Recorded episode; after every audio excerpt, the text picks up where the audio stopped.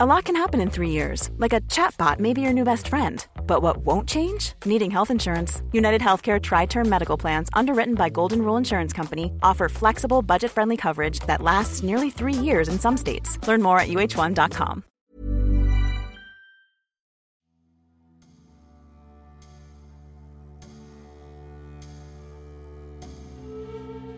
Le mercredi 8 juillet 1998, la vie et la carrière de Lilian Thuram basculaient dans une autre dimension. Ce soir-là, il est devenu un autre. Un doublé en demi-finale de la Coupe du Monde face à la Croatie l'a propulsé dans une autre dimension, sans qu'il ne comprenne comment ni pourquoi.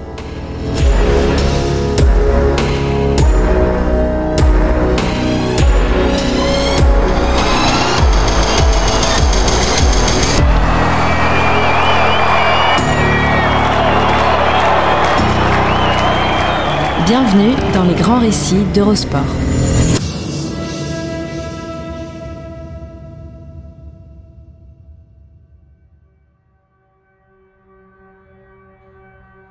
L'irrationalité a bon toujours.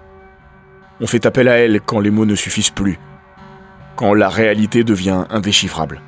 C'est ce qui est arrivé à Lilian Thuram, l'un des quatre soldats de la défense la plus solide de l'histoire des Bleus. Après le 8 juillet 98, et une soirée que l'Hexagone chérira à jamais. Parce qu'elle a ouvert la route du paradis à une équipe qui était promise à l'enfer si le sol se dérobait sous ses pieds en ce début d'été.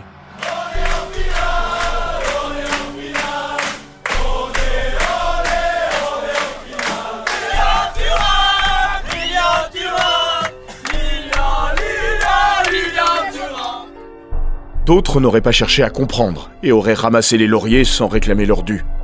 Mais il a eu beau chercher, se remuer les méninges et retourner le problème dans tous les sens, Lilian Thuram n'a jamais trouvé de réponse satisfaisante à ces 23 minutes, durant lesquelles il a profité de la plus belle scène imaginable pour jouer une partition qu'il ne connaissait pas. À peine savait-il lire la musique qu'il a joué le solo d'une vie.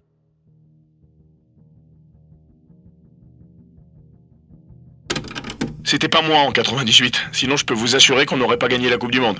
Mais à force d'avoir les images, je me persuade que c'est moi. Disait Lilian Thuram six ans plus tard, au moment de retrouver ces mêmes Croates à l'Euro 2004. Cet ami imaginaire, fait de chair et d'os, a pris les commandes de son corps 23 minutes durant un soir de demi-finale de Coupe du Monde. Le temps de réparer une erreur que l'intéressé aurait portée comme un fardeau durant toute sa vie et qui s'est finalement transformée en cadeau céleste. Ce mercredi 8 juillet 1998 n'a pas la portée du dimanche qui a suivi. Il ne l'aura jamais. Car c'est d'abord l'histoire d'un homme, avant d'être le destin d'une équipe. Mais sans cette soirée à nul autre pareil, rien n'aurait été possible. Les Bleus et Aimé Jacquet, portés aux cieux et célébrés comme des demi-dieux jusqu'à la fin de leur jour, seraient devenus des parias, avec Lilian Thuram en chef de file, aux côtés d'accusés tout trouvés. Aimé Jacquet, évidemment, et Zinedine Zidane, auteur d'un mondial quelconque avant le 12 juillet. Jusqu'à cette soirée hors du temps, Thuram, défenseur central reconverti latéral droit malgré lui, et pour le bien des Bleus, réussit une Coupe du Monde que l'on qualifiera de solide. Il fait le job dans son couloir, et la France avance qu'à un quart. À un premier tour festif et plein de promesses, ont succédé d'irrespirables sorties lançoises et dionysiennes. Face au Paraguay, il a fallu que Laurent Blanc, celui que l'on appelle le président, y mettre du sien. Allez, ouais Laurent Blanc Laurent Blanc qui sauve la maison Contre l'Italie, ce sont quelques millimètres qui ont renvoyé les malheureux de l'autre côté des Alpes. Sur la barre transversale Et c'est terminé, l'équipe de France se qualifie pour les demi-finales. 4 tirs au but à 3 face à l'équipe du... La France de Jacquet est un modèle de résilience. Rien de neuf. Mais elle ne s'est pas encore mutée en machine à jouer. Celle qui envoûtera l'Euro 2000 et jettera un nouveau sortilège à l'Italie. Lilian Thuram, lui, n'a rien d'un chasseur de but. Il ne l'a jamais été. Il ne le sera jamais. Hormis durant cette parenthèse enchantée qui va lui ouvrir les portes de l'immortalité. Rationnel jusqu'au bout des crampons, l'équipe de France va faire basculer sa destinée grâce à celui qu'on attendait le moins. Celui qu'on n'attendait pas, pour être tout à fait franc. 37 sélections, zéro but au compteur, et même pas le début d'une occasion de l'ouvrir. Une qualité technique approximative qui lui vaut de se faire régulièrement taquiner par ses partenaires de jeu. Pas plus tard que 48 heures avant cette demi, Marcel de Sailly et Aimé étaient encore en train de rigoler de ses pieds carrés, qui le condamnaient à ne jamais trouver la faille avec le maillot bleu. Et puis vint la Croatie. Première période à oublier, ratée de fond en comble. Une gueulante à la mi-temps immortalisée par l'exceptionnel documentaire Les yeux dans les bleus. Pas difficile Alors où on réagit? Et on y va Parce qu'il y a une finale au bout, ou vous laissez tomber. Et vous attendez. Et vous attendez qu'on jette la pièce en l'air. Et Lilian Thuram revient sur le pré. Comme ses copains, le défenseur de Parme s'est fait souffler dans les bronches par Mémé. Mais il n'est pas encore sorti de sa léthargie. Elle va durer 25 secondes supplémentaires. 5 mètres de retard sur les copains, une couverture défensive approximative, et Davor Šuker met la jeune nation croate sur orbite. Un bon appel de Šuker Et l'ouverture du score La suite, c'est Aimé Jacquet qui l'a décrit le mieux. 22 secondes. Cette erreur, il l'admet pas, il la supporte pas. Et ce qu'il a accompli à partir de là, jusqu'à ce qu'il ait non seulement effacé sa bévue en égalisant, mais aussi retrouvé tout son crédit, est proprement surhumain.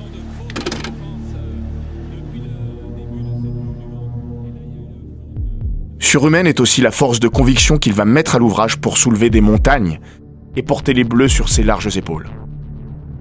L'égalisation, d'abord, intervient 65 petites secondes après l'ouverture du score croate. Davor Šuker est encore en train de fêter son but que Thuram s'est mué en lion, en footballeur total même. Milieu récupérateur au moment de chipper le ballon d'un Zvonimir Boban un peu facile sur le coup, il se transforme en meneur de jeu pour servir Yuri Djorkaeff et termine avant-centre pour profiter d'un coup de patte du même Djorkaeff et tendre le sien afin de remettre les bleus à flot. Égalisation de l'équipe de France par Lilian Thuram justement.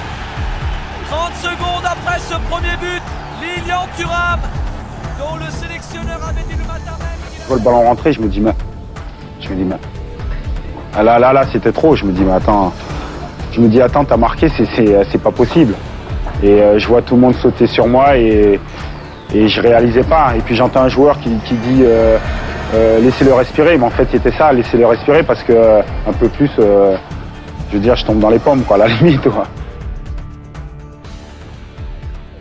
Grand gaillard qu'il est, Lilian Thuram tiendra bon, droit sur ses deux jambes. Mais pas sa maman Christiane, qui, à quelques kilomètres de là, finit par s'évanouir au second coup d'éclat du fiston.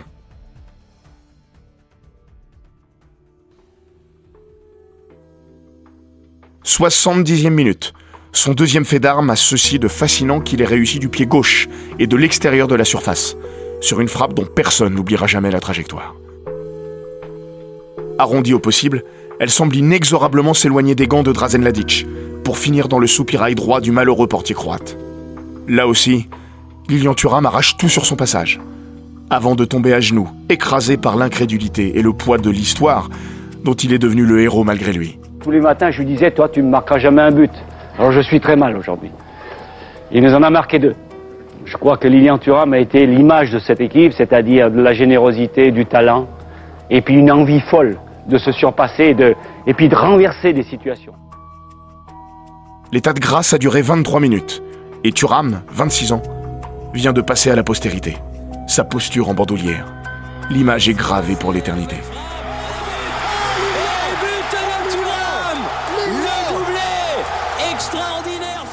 Index sur la bouche, sourcils légèrement froncés, regard grave. Le Guadeloupéen est le seul à ne pas exulter. Moi-même, je ne comprenais pas grand-chose à ce qui se passait. D'ailleurs, à un moment donné, on voit Marcel de Sailly euh, qui s'avance vers moi. Et il me dit, mais Lilian, qu'est-ce que tu fais? Et moi, je lui dis, mais j'en sais rien.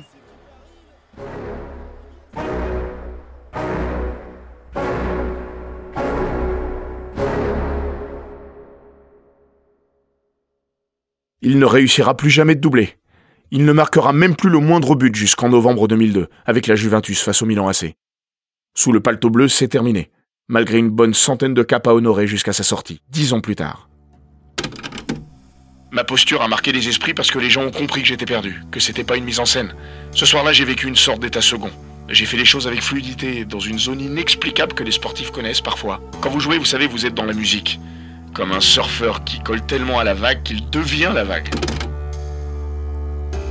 Cette vague va finir par se transformer en raz-de-marée il submergera l'Hexagone quatre jours plus tard, grâce à un autre doublé, celui de son meneur de jeu, Zinedine Zidane.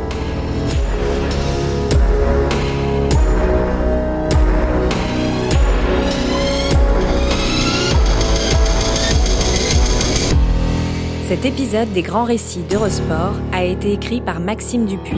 Il est raconté par Florian Bayou, monté par Jean-Gabriel Rassa et produit par Bababam. N'hésitez pas à vous abonner, commenter, partager et noter ce podcast sur Apple Podcast, Google Podcast, Castbox, Spotify, Deezer et toutes les plateformes audio.